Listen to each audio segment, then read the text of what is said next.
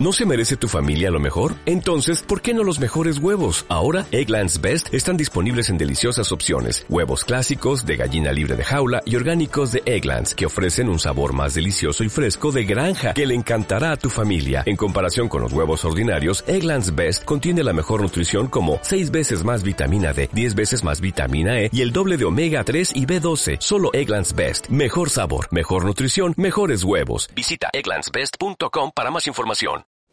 Hola a todos, bienvenido a un nuevo podcast de introspectiva. En esta ocasión me gustaría hablaros de las diferentes variantes del Samsung Galaxy S10, cuyas especificaciones ya se han filtrado prácticamente en la totalidad y que nos van a presentar estos próximos días. Como imagino que sabréis, en los próximos días se va a celebrar el Mobile World Congress y entre los diferentes terminales que se van a presentar está el Samsung Galaxy S10. La verdad es que es un terminal que anualmente cuando Samsung presenta su terminal estrella, lo sigo con, bastante interés, ya que es una de las fabricantes que marca tendencia respecto a lo que veremos a lo largo del año con, otros terminales. Pues bien, eh, este año Samsung nos va a venir con tres, con tres variantes. Y bueno, vamos a tener, igual que otro año, una versión normal y una versión Plus.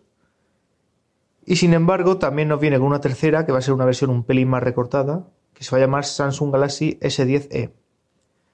No va a ser lo mismo que estos años atrás cuando nos presentaban un Samsung Galaxy S5 mini o S4 mini o, el, que fuera de turno.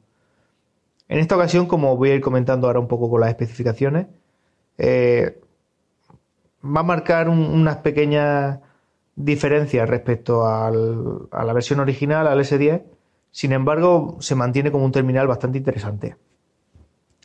A ver, eh, cambios que presenta el S10 respecto al S9 y modelos anteriores.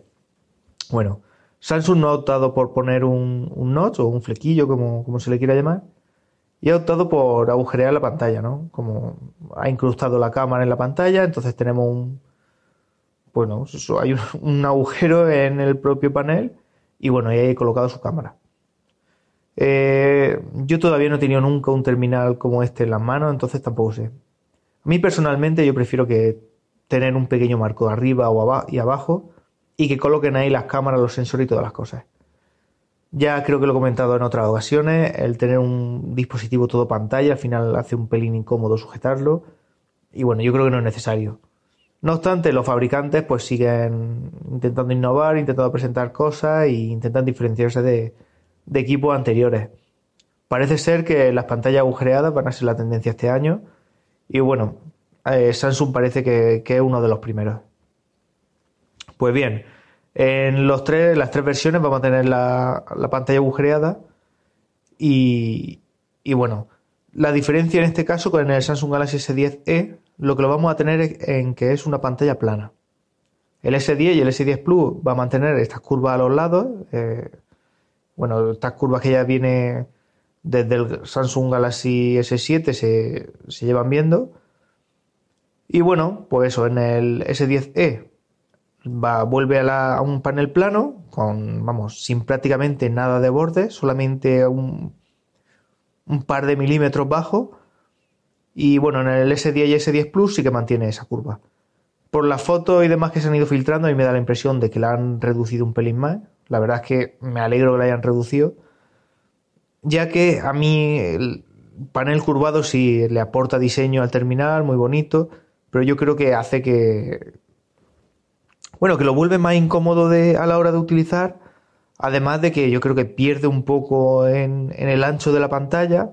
Sin embargo, lo malo de, tener una pantalla ancha sigue estando ahí, que el consumo no se aprovecha y bueno, y se convierte en un terminal demasiado alargado. Yo creo que ya un poco demasiado incómodo. Pero bueno, eh, como decía, Vamos a tener versión plana y versión curva. Más diferencias. La pantalla del S10e va a tener una resolución Full HD. En el S10 normal y el Plus se ve una pantalla 2K. Yo, sinceramente, aquí también tiro por el S10e. Una resolución Full HD es más que suficiente. La verdad, mejor duración de batería, un procesador que trabajará un pelín más suelto. Bueno, yo la verdad es que no, no lo veo en absoluto necesario, pero bueno. Las tres pantallas, por cierto, van a ser Super AMOLED, que es algo a tener en cuenta, que ahí no han recortado ningún tipo de, de tecnología. Y bueno, las tres pantallas van a ser también HDR10. Y donde sí que va a marcar algo de diferencia es que la del más barato eh, vendrá con un Gorilla Glass 5, mientras que las otras tirarán a una nueva versión, a un Gorilla Glass 6. Sinceramente, tampoco creo que aporte una gran diferencia ni que merezca la pena pagar más por las versiones mayores cuando yo creo que Gorilla Glass 5 es suficientemente resistente y luego yo personalmente siempre le, le añado un cristal protector, un cristal templado. Van a salir con Android 9.0 y bueno, procesador podéis imaginar va a ser el 855 o un Exynos 9820 que bueno, no me cabe la menor duda de que va a ser de que va a funcionar genial. Más cosas, eh, detalles importantes. Memoria interna. Los más básicos en las tres versiones viene con 128 GB.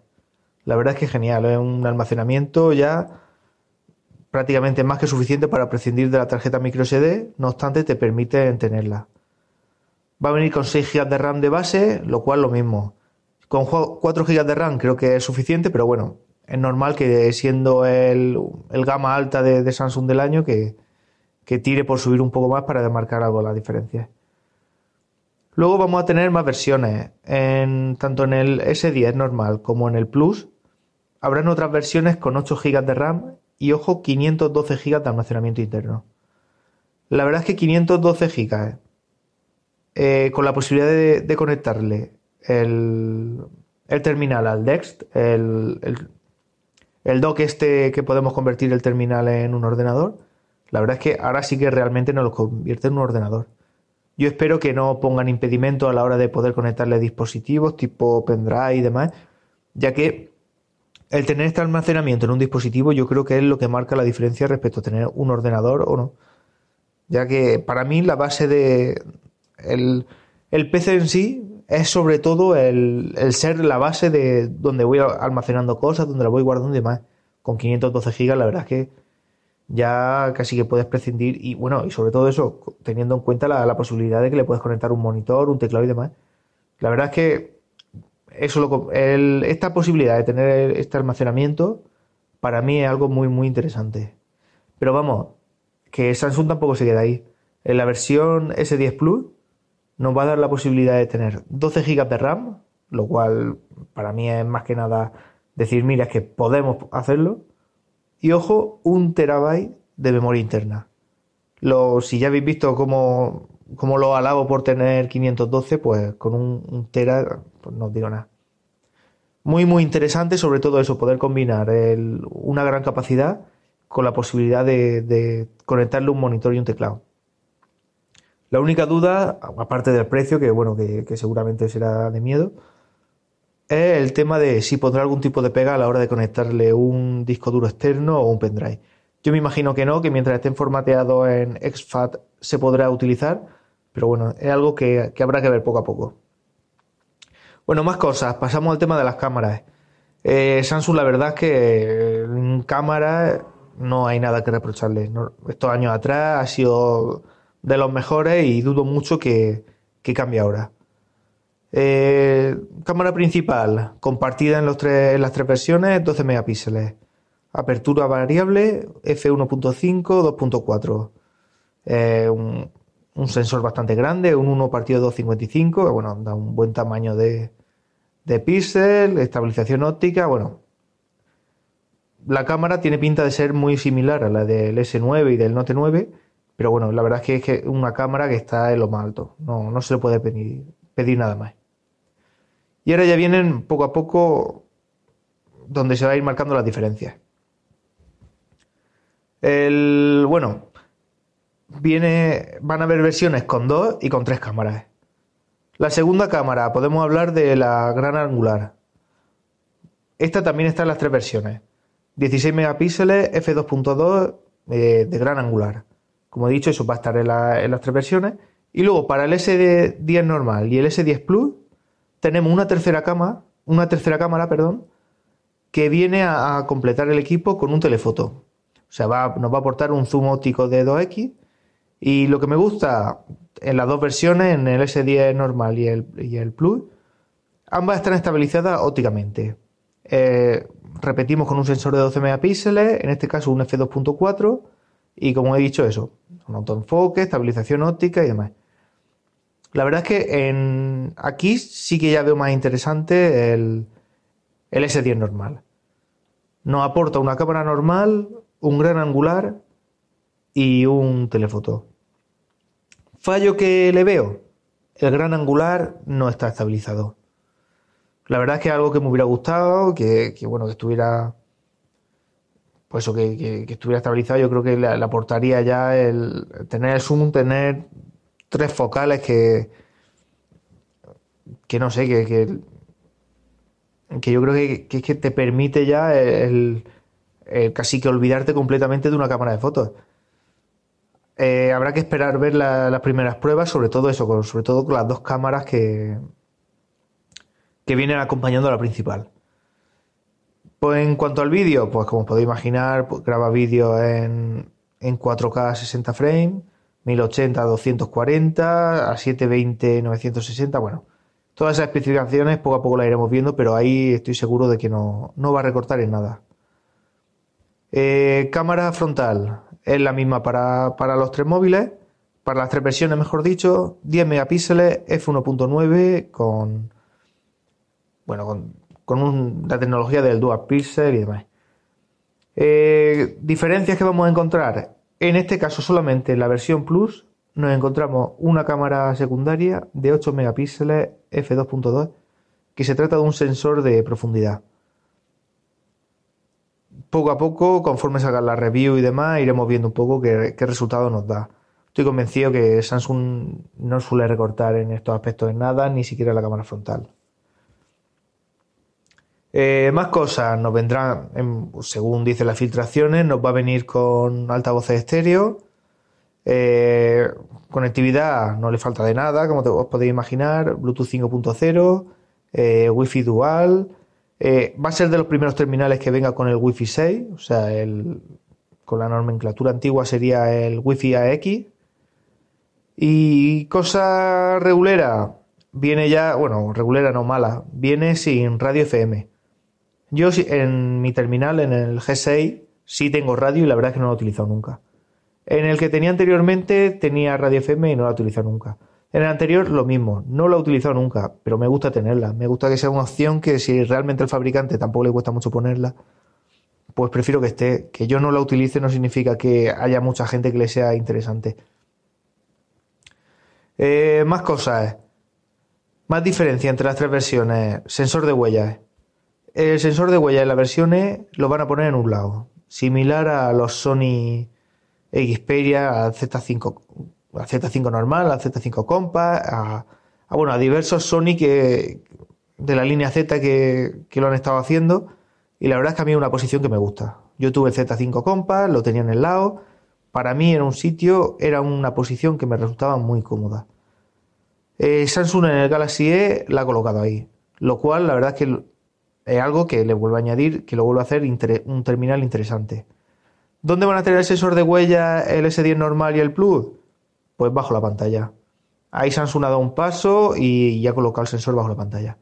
Lo mismo, ya veremos a ver cómo funciona, de qué forma, si se ve a luz, si afecta un poco a la visión de la cámara, si es un sensor tirando a más lento, igual que se está viendo los primeros terminales que lo han montado ahí, si Samsung lo ha conseguido mejorar, serán cosas que tendremos que ir viendo poco a poco.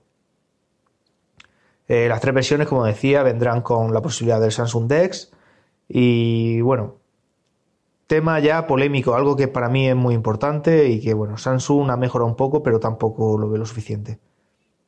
en cuanto a baterías, la versión E, 3100 mAh, el S10 normal, 3400 y el Plus, 4100. En cuanto al Plus, muy bien, 4100 mAh, una batería buena, para un... No lo he dicho, perdonadme, eh, es algo que pasa por alto. Los tamaños de pantalla son 5,8, 6,1 y 6,3. A ver, 6,3 pulgadas y 4100 mAh, yo creo que aunque siendo una pantalla 2K, la, duración de la batería va a ser buena.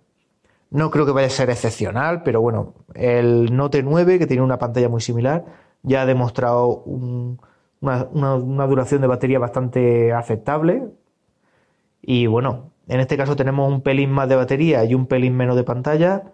Yo creo que el resultado va a ser muy bueno.